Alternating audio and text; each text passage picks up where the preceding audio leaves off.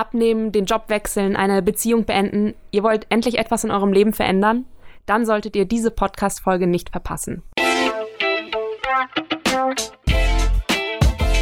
Mein Name ist Lisa und ihr hört euren Cosmopolitan Podcast. In der heutigen Episode erwartet euch ein ganz besonderes Interview mit Bodybuilderin und YouTube-Star Sophia Thiel. Sie verrät euch, wie ihr eure Komfortzone verlasst, Rückschläge wegsteckt und motiviert bleibt. Vor dem Interview möchte ich noch kurz unseren neuen Podcast-Sponsor vorstellen, und zwar ist das Levi's. Heute, am 20. Mai, ist der 501 Day. Das ist der Geburtstag der Levi's 501 Original Jeans, die in diesem Jahr knackige 145 Jahre alt wird. Passend dazu gibt es eine richtig coole Jubiläumsaktion. Welche genau das ist, das verrate ich euch nach dem Interview, also bleibt unbedingt bis zum Schluss dran. Aber jetzt erstmal viel Spaß mit Sophia Thiel. Hallo Sophia, erstmal, ich freue mich total, dass du Zeit hast, hier bei unserem Cosmo-Podcast dabei zu sein. Ich habe zu danken. Dankeschön für die Einladung. 2012 hast du noch 80 Kilogramm gewogen und dich total unwohl in deinem Körper gefühlt. Und 2014, das ist nur zwei Jahre später, hast du schon an einem ersten Bikini-Wettbewerb teilgenommen und sogar Platz drei belegt, was echt super krass ist. Dazwischen liegen zwei Jahre echt hartes Training. Was hat damals für dich den Anstoß gegeben? Beziehungsweise so welcher Mindshift hat stattgefunden, dass du deine Komfortzone endgültig verlassen hast? Bei mir war das damals so, ich habe mir komischerweise im Kopf die Zahl 18 festgelegt. Also mit 18 ist mir ja volljährig und ich habe mir gesagt, okay, wenn du 18 bist, musst du es geschafft haben. Keine Ahnung wie, aber wir werden irgendeinen einen Weg finden. Und ähm, ich habe schon hier und da mit der Ernährung eben versucht, Sachen umzusetzen, was man eben so ähm, vom Umfeld aufschnappt, was jetzt aber mehr oder weniger gut beziehungsweise nicht gut ist. Und ähm, dann habe ich aber gewusst, okay, du musst aber trainieren. Äh, ähm, also Sport gehört einfach mit dazu und ich habe mich auch wirklich sehr träge gefühlt. Und ähm, deshalb habe ich dann ähm, geschaut, okay, ich brauche einen Sport, der mir richtig Spaß macht. Und dann habe ich eben den Kraftsport für mich entdeckt. Also ganz klassisch sozusagen das Bodybuilding. Und ähm, Genau, und dann habe ich sozusagen so viel Spaß dran gefunden, dass dann der Stein ins Rollen gekommen ist. Und ähm, durch den Kraftsport habe ich mich dann auch immer mehr mit der Ernährung befasst, die Ernährung immer mehr verstanden und gewusst, wie ich mit meinem Körper umgehen muss. Und so kam dann alles ist eins zum anderen und konnte sehr schnell Ergebnisse sehen, die auch nochmal motiviert haben, weiterzumachen. Der Auslöser war ja für dich so die Unzufriedenheit mit deinem Körper. Und ich glaube, dieses Gefühl kennen super viele also viele Frauen zumindest, glaube ich, also die ich auch kenne, die irgendwie unzufrieden mit ihrem Körper sind. Bei anderen ist es aber auch nicht unbedingt der Körper, sondern vielleicht auch der Job oder die Beziehung, mit der sie unzufrieden sind. Wie fange ich denn am besten an, was zu ändern? Also was sind so die ersten Schritte? Ich denke, also ich habe mich damals eben unwohl gefühlt, weil ich wusste, okay, ähm, mit der Ernährung, das könntest du besser machen und du könntest auch mehr Sport treiben und letzten Endes willst du ja auch fit und aktiv durchs Leben gehen. Ich habe gewusst, okay, ähm, ich möchte wirklich was ändern. Und es ging mir eigentlich mehr um das Selbstbewusstsein und das Wohlbefinden, was ich bei anderen gesehen habe und was bei mir selbst eben ähm, gefehlt hat.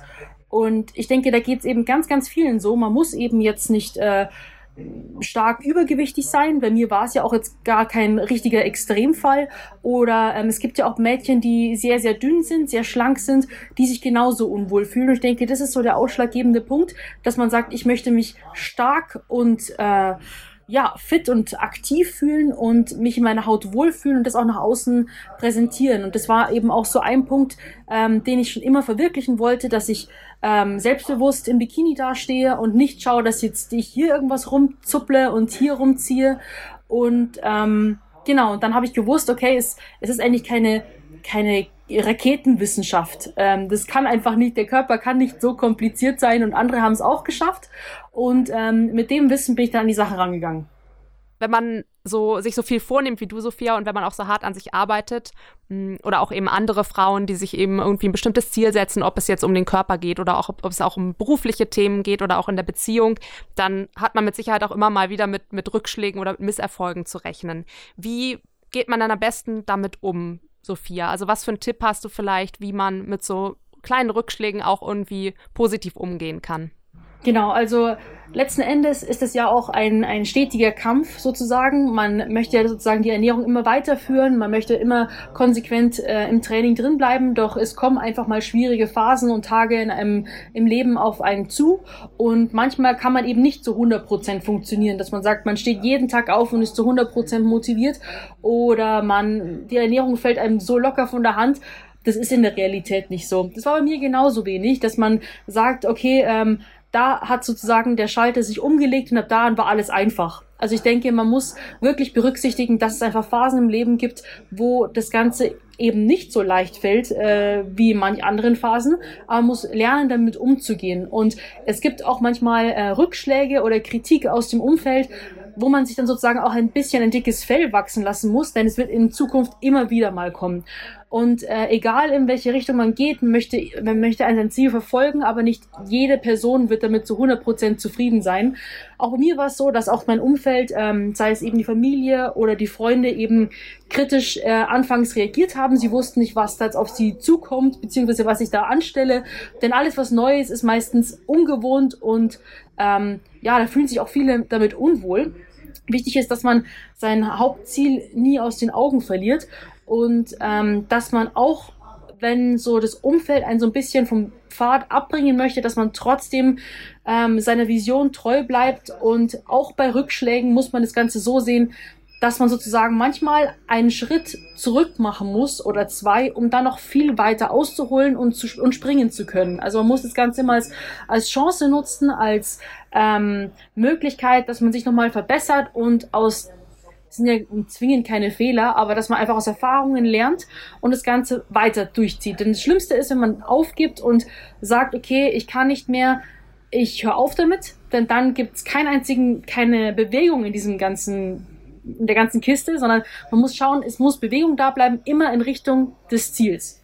Das heißt, dass so, so kleine Rückschläge oder so ja, Herausforderungen vielleicht aus dem Umfeld einen auch tatsächlich sogar eher pushen können. Und wie du sagst, eben so ein, so ein kleiner Schritt zurück kann auch dann zwei Schritte nach vorne bedeuten. Also, dass man eben diese ja, kleinen Herausforderungen auch so für sich nutzen kann, tatsächlich, um sich nochmal ein bisschen mehr zu pushen. Genau, also das ist äh, vor allem sollte man es eben in diesem Bereich äh, Ernährungsumstellung und regelmäßigen Sport muss man das einfach beachten, dass es einfach mal Phasen gibt, wo es eben nicht so läuft wie geplant, aber dass man trotzdem damit gut umgeht. Und letzten Endes ist es wirklich ein Lebensstil. Also wenn man eben sagt, man möchte sein, möchte zum Beispiel abnehmen, das ist leider nicht innerhalb einer Woche getan, so muss er wirklich konsequent dranbleiben und sollte ähm, eben seine Gewohnheiten ändern, damit das Ganze auch langfristig funktioniert.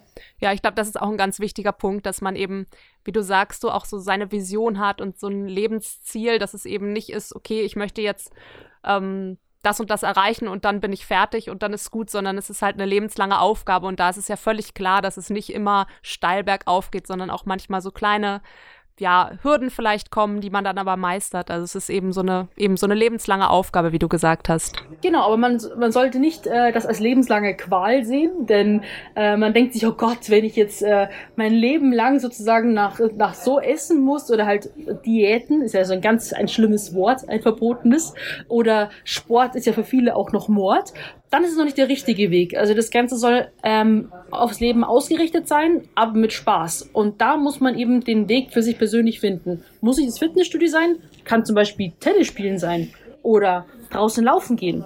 Und auch mit der Ernährung. Es gibt so viele verschiedene Ernährungsweisen. Man muss wirklich schauen, was sind meine Bedürfnisse und auch darauf wirklich eingehen. Hast du denn eigentlich so ein Motivationsmantra, also irgendwie was, was du dir vielleicht oder deinem Spiegelbild manchmal so morgens sagst, um dich zu motivieren und zu pushen? Also ich denke, bei mir ist die Motivation im Training ist eigentlich schon sowas wie einen inneren Schweinehund. In Sachen Sport gibt es bei mir eigentlich gar nicht mehr. Also bei mir ist es so, es ist so eine feste Routine geworden, es gehört so verankert in meinen Alltag, dass ich mir das gar nicht wegdenken kann. Es ist für mich wie, wie Zähneputzen, geht man ins Training. Also sozusagen das kann man eben auch sich so festigen, dass man wirklich dann auch die Motivation, dass man sich gar nicht mehr so krass aufbringen muss. Wenn ich mal einen unmotivierten Tag habe, weil es zum Beispiel auch schon super spät ist, dann denke ich mir immer noch, egal wie groß die Überwindung jetzt sein muss, dass du jetzt ins Training gehst, danach wirst du dich immer besser fühlen. Und morgen wirst du dir davor, dafür danken. Und auch wenn es auch noch so hart ist, wenn man sich die Ernährung am Anfang umstellt, muss man sich im Kopf behalten, nur die Anfangsphase ist schwer. Genauso wie man, wenn man Training in seinen Alltag einbaut. Nur die ersten, man sagt drei bis vier Wochen, sind hart. Für jeden. Für den krassesten Athleten, der nach einer Pause wieder einsteigen muss, aber auch für jemanden, der bei Null ist und noch nie in seinem Leben Sport gemacht hat. Wenn man diese drei, vier Wochen überstanden hat, wird es eben zu einer neuen Gewohnheit und diese krasse Überwindung, die muss man gar nicht mehr aufbringen. Du hast eben jetzt angesprochen, dass da auch viel mit dem Kopf zu tun hat. Wie wichtig ist denn neben der körperlichen Fitness auch die mentale Fitness beziehungsweise die mentale Stärke, so nach dem Motto Strong Body, Strong Mind? Ich würde sogar sagen, erst Strong Mind, dann Strong Body. Denn man kann keinen starken Körper ohne einen starken Willen aufbauen. Ähm, denn wenn man sozusagen zum Beispiel jetzt den Wunsch hat, dass man Muskeln aufbaut, dann ähm, braucht man sozusagen ja auch diese gewisse Disziplin. Denn man muss ja kontinuierlich dranbleiben, man muss Tag für Tag an sich arbeiten und das zeichnet dann eben auch einen starken Kopf aus. Also man sollte wirklich schauen, dass man erstmal seine Gedanken sortiert und da, danach sozusagen die Priorität noch auflistet, was will ich erreichen, ähm, wo möchte ich hin und da sollte der Kopf immer erst auch in der Früh zum Beispiel ähm, wie eine Art Gedankenhygiene gereinigt werden. Das hilft zum Beispiel auch super, wenn man sich in der Früh zum Beispiel auch schon ein bisschen körperlich betätigt oder auch sowas wie Meditation kann wirklich sehr weiterhelfen.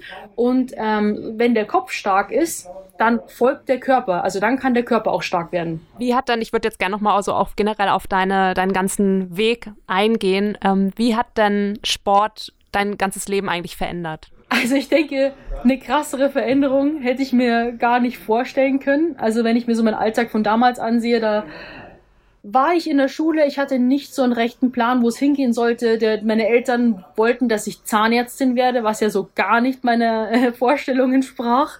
Und ich habe wirklich nicht so gewusst, wohin eigentlich mit mir. Und erst Sport hat mir so eine Richtung gegeben.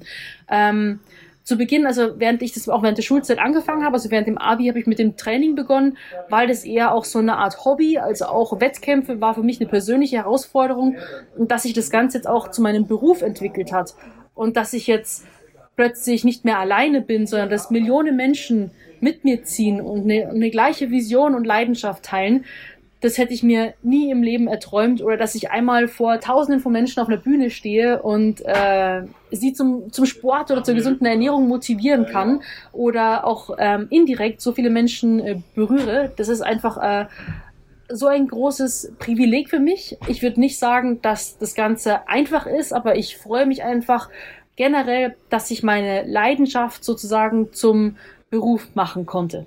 Mit welchem Hintergedanken treibst du dann heute Sport? Ist es so, einfach irgendwie, ja, die Leidenschaft, ist es vielleicht auch der Wettkampfgedanke, dass du dich immer wieder selbst herausforderst, ein Gesundheitsaspekt, der Spaß, was, was ist es? Also da sind es viele verschiedene Dinge, die da mit einspielen. Und zwar ist es einmal, der Hauptgedanke bei mir war es immer, dass man sozusagen den Körper wie, ein, wie eine Art Lehmklumpen formen kann. Möchtest du runde Schultern, musst du die Schultern trainieren. Möchtest du einen schönen runden Po, musst du den trainieren. Und das ist sozusagen mein Körper ist meine stetige Baustelle und überall kann ich mit Hammer und Meißel hinwerkeln, so wie ich das letzten Endes mir wünsche. Und da versuche ich die beste Version aus meinen, meinem gegebenen Körper zu machen. Aber ich merke auch gesundheitlich ist es natürlich ein krasser Vorteil.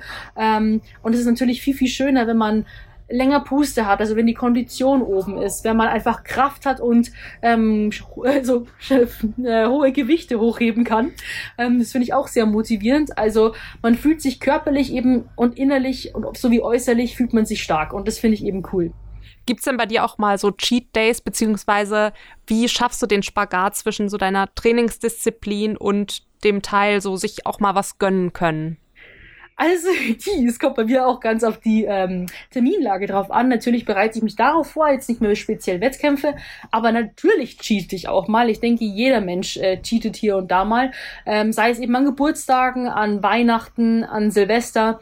Das ist auch völlig normal, dass man das Ganze mit der Familie zelebriert und es auch genießt. Denn ähm, bei mir ist es auch so, dass meine Ernährung sonst eigentlich rund ums Jahr gesund ist, also ähm, natürliche und unverarbeitete Lebensmittel. Das nennt man ja auch heutzutage Clean Eating. Und was man an ein paar vereinzelten Tagen im Jahr macht, ähm, hat eben dann keine große Auswirkung. Es kommt wirklich darauf an, was man jeden Tag macht. Und mir gibt es eben auch mal Phasen, wo ich das Ganze ein bisschen lockerer angehe, dann wegen Terminen wieder ein bisschen strenger.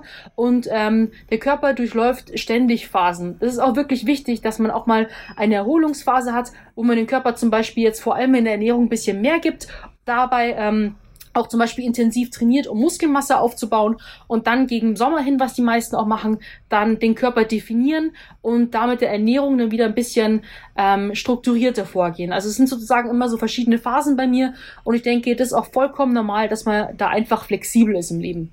Ich denke, es ist sicherlich ja auch gerade, wenn man so hart trainiert, auch einfach wichtig, wahrscheinlich so auf seinen Körper zu hören und darauf zu hören, was er für Nährstoffe braucht und um ihn halt auch einfach so fit zu halten und, und gesund zu halten. Ne? Auf jeden Fall, man sollte da wirklich auf die Signale des Körpers achten. Wenn man zum Beispiel über den Tag durch hinweg immer müde ist, ist ein Zeichen. Wenn man ähm, leicht gereizt ist oder eben so emotionale Reaktionen, kann es eben auch ein sehr stark, starkes Signal sein. Oder wenn man sich auch gar nicht so auf die eigenen Mahlzeiten freut. Das sind alles Sachen, ähm, das sind Signale. Oder zum Beispiel, man kennt es ja, man hat manchmal Gelüste auf ein bestimmtes Lebensmittel. Und meistens enthält es dann Sachen, die der Körper einfach braucht.